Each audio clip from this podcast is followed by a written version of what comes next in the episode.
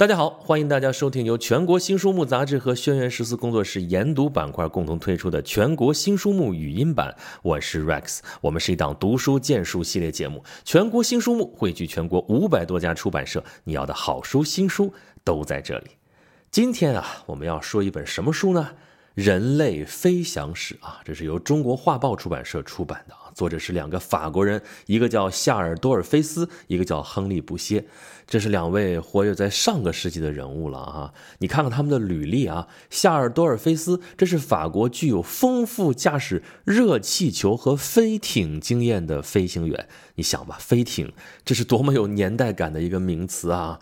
他曾经跟人合作创建了法国的航空博物馆，并且亲自担任馆长，曾经出任法国国立航空高等学校航空史的教授、海洋科学院的院士，还曾经花费了三十年的心血收藏有关人类航空史的版画、书籍以及文献，把他自己的毕生精力都用来研究航空史。而亨利·布歇呢，他曾经加入过法国空军，但是你看看年份啊，是一九一四年。也就是说，这是第一次世界大战刚开始的时候，对不对？一九一五年到一九一八年，也正好就在第一次世界大战期间，他担任法国空军的中尉，后来晋升为上尉，曾经多次驾驶侦察机执行空中侦察任务。他还曾经担任法国航空公司的副总裁，航空杂志的主编，也是研究航空史的史学家。那么，你看这二位活动的年代，就知道他们写的书。这年代也是比较早了啊，所以这本《人类飞翔史》啊，它是从古代有关飞行的传说讲起，介绍了人类航空史上的五个重要发展阶段，分别是无动力飞行器阶段、有动力飞行器的试验阶段、活塞式发动机及其装备此类发动机的飞行器阶段、第一次世界大战阶段，还有大范围使用航空器的早期阶段。这五个阶段，你看最后一个阶段啊，大范围使用航空器的早期阶段，也不过是在二十世纪三十年代。这对于我们今天的读者来说，这年代真的已经挺早的了啊！因为我们知道，航空业从三十年代之后还是发生了很大的变化的。但是你说人类飞翔史啊，历史记录下来，至少这早期的这个历史不会有什么特别大的变化，对吧？而且这本书里面的资料非常的详实啊，书中大部分文献是收集于第一次世界大战期间，来自于战争博物馆和战斗机的飞行员此前从未发表过。同时，这书里面收集了近一千七百幅飞行器的设计图纸、机型结构照片、飞行路线图、战争场景图、航空版画插图以及人类航空史上重要人物的照片等等。这些图片啊。来自当时的书报、杂志、图书馆、博物馆等等机构，以及一些私人的藏品，其中还有些甚至是当时空军摄影师拍摄的照片，极为珍贵。所以，这样一本书拿在手里边，厚厚实实的一大本，里边是满满的文献，非常的详实。而所有这些人类航空文明的记录，其实都是来自于人类古已有之的飞翔的梦想。这就要回溯到。古代传说当中的空中飞行啊，咱们后面的这个部分啊，就重点来说一说古代传说当中人类都是用什么办法飞起来的啊？其实这个事情蛮有意思的啊，就是说我们现在都已经很习惯了啊，要是想飞起来的话，怎么着也得有个飞行器。但是在古人，在古代文明当中啊，很少能看到有关于人类尝试制作飞行器的资料。不过在古埃及人和古代中国人的记录当中啊。确实有过尝试制作无动力滑翔机的记载，但是这种记载也很少。古代多见的是什么？神话故事是吧？那在神话故事里边，要想飞，那太容易了啊！长个翅膀你就飞了吗？对吧？我们中国各路天兵天将用各种神器。都能飞，但你说那种神器，那都是法器，对不对？能叫飞行器吗？根本就不是一个路子，对不对？那你看啊，书里面引用了一幅古埃及的青铜浮雕画，画中的人物是伊西斯女神，或者叫奈芙蒂斯女神。这个女神的形象就是她展开了一双翅膀啊，这双翅膀非常的长，这个名词应该叫翼展，对吧？翼展有三五个人那么长，然后呢，要飞了吗？并没有啊，它这个翅膀并不是象征着它要飞上天，而是象征着它在保护自己的臣民。啊。而说到我们中国的话，最引人注目的传说当中就有《山海经》的记载，《山海经》里边记载有齐公国这个国家的人只有一只胳膊，却有三只眼睛，出门远行乘坐的都是风车啊。这个风车不是指的像荷兰那个磨坊那个风车，或者说风力发电那个风车在转那种风车，不是啊，是乘风而行的一种车，叫风车。那么《山海经》不是有那插图版吗？也已经流传了好几百上千年了。那个插图上画的，那很显然就是一种飞行器啊。我们还能看到十八世纪出版的葛饰北斋创作的北斋漫画，这就是日本的画了。这上面插图里边也画出了一种风车的形态啊，一只箱子或者一只小船，配着两只带着叶片的轮子。还有两只翅膀啊，上面甚至还有一把伞。这个作者是推测这个伞估计是当降落伞用的，但是我们作为中国人太习惯了这个古代车上带个伞盖，对不对？那么在欧洲也有关于飞行的传说啊，几乎所有关于飞行的传说都是来自于神话故事。这神该飞就飞了，对不对？但是也有例外啊，你比如说希腊神话里边，这不就有戴达罗斯和他的儿子伊卡洛斯的故事吗？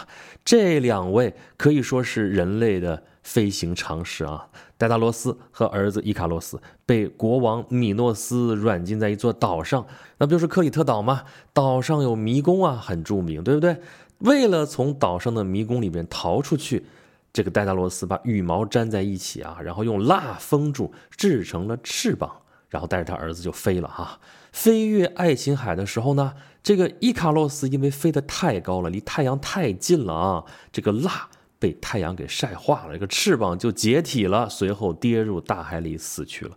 而戴达罗斯则成功的飞越了爱琴海，这就是古希腊神话里边非常著名的一个故事了啊！在希腊神话和罗马神话的插图里边啊，后来这个文艺复兴还有之后的这些画家的画里边，经常画这个题材。那类似这样的故事其实有很多呀，什么飞马呀，什么神车啊，什么洛克鸟啊，阿巴里斯剑呐，什么伊利亚先知的火战车啊，等等等等，你就看吧，这些像是飞行器又不是飞行器的这些东西，真的是五花八门啊。人类在天空中飞翔的这个想象和尝试，也可以说是不胜枚举。在菲律宾和澳大利亚之间有个加洛林群岛，这上面就流传着一个传说，说有一个叫做欧勒法的年轻人，在得知自己的父亲是天神以后，就想飞到天上去找父亲啊，他还真飞起来了，但是很快就摔倒在地上。后来呢，他又做了一次尝试，他点燃了一个大火堆，借着烟雾飞上了天，最终找到了自己的父亲。你看他这个描述啊，点燃了一个大火堆，借着烟雾飞上天。这是不是就是热气球的一种尝试呢？啊，这不是不可能吧，对吧？在我们现在人看来，这个可能性还是挺大的哈。那么还有一些记载啊，半真半假，我们也不好说是不是真有人这么干过。比如说古波斯文献《列王记》里边记载了波斯王的故事，这位传说中的国王曾经乘坐过由四只仙鹤抬的轿子飞上了天空。这种空中旅行的方式在很多神话故事里面都有记载。比如说伊索驯服了几只小鹰，让小鹰载着小孩就飞上天了。亚历山大大帝呢，曾经让一群飞鸟驮着就飞上天了。你说这鸟怎么那么听话呢？啊，它有办法呀！它把前方的诱饵指给飞鸟看啊，那飞鸟就往前飞呗，就为了得到那个诱饵，对不对？那它也就实现了飞行了。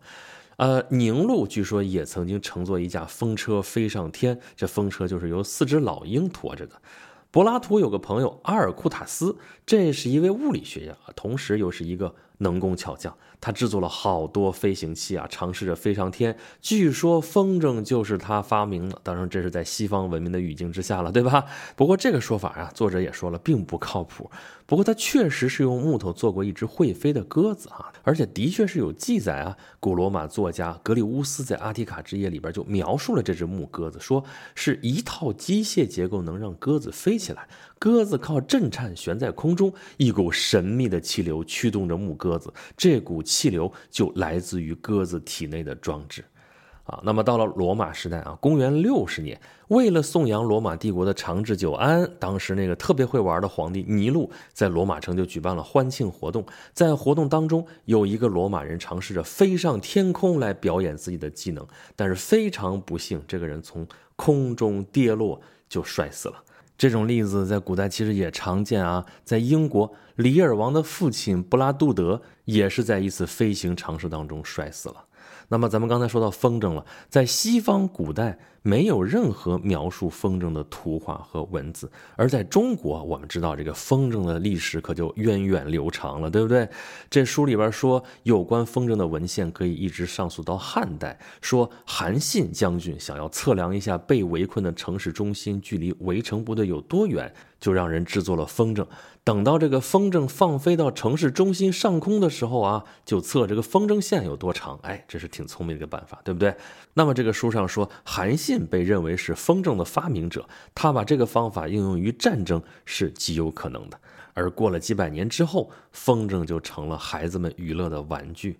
啊，再说到东南亚啊，柬埔寨人很喜欢放飞天灯。早在孟格飞兄弟发明热气球之前，这个做法就已经流行开来。这种东西在我们中国叫孔明灯啊，对不对？还接着说柬埔寨这个天灯，在高棉语里边，天灯就被称作会飞的灯笼。但是呢，有记载归有记载，但是他找不到东方古文献里边看到这类飞行器的图画。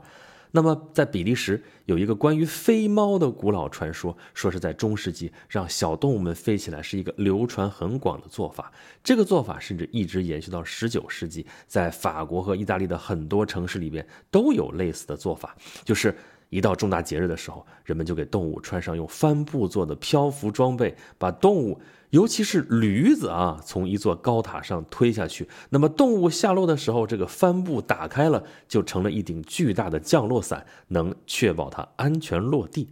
当然了，这些说的都是古代传说当中的飞行，有的是神话，有的是一些尝试，多数尝试其实都失败了啊。但是有些尝试成功，也只是非常简易的飞行器。那么人类这个飞翔的历史。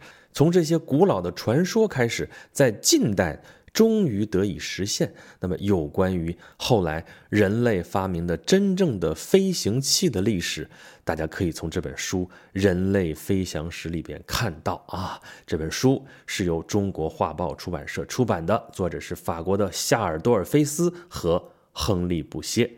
好吧。这本书就介绍到这里，感谢大家收听由全国新书目杂志和轩辕十四工作室研读板块共同推出的全国新书目语音版。我是 Rex，我们是一档读书荐书系列节目。全国新书目汇聚全国五百多家出版社，你要的好书新书都在这里。如果大家想要获取更多好书新书的资讯，以及对本节目有什么好的建议和想法，欢迎大家关注微信公众号“全国新书目”，留下您宝贵的反馈。好了，这期节目就是这样，咱们下期再见。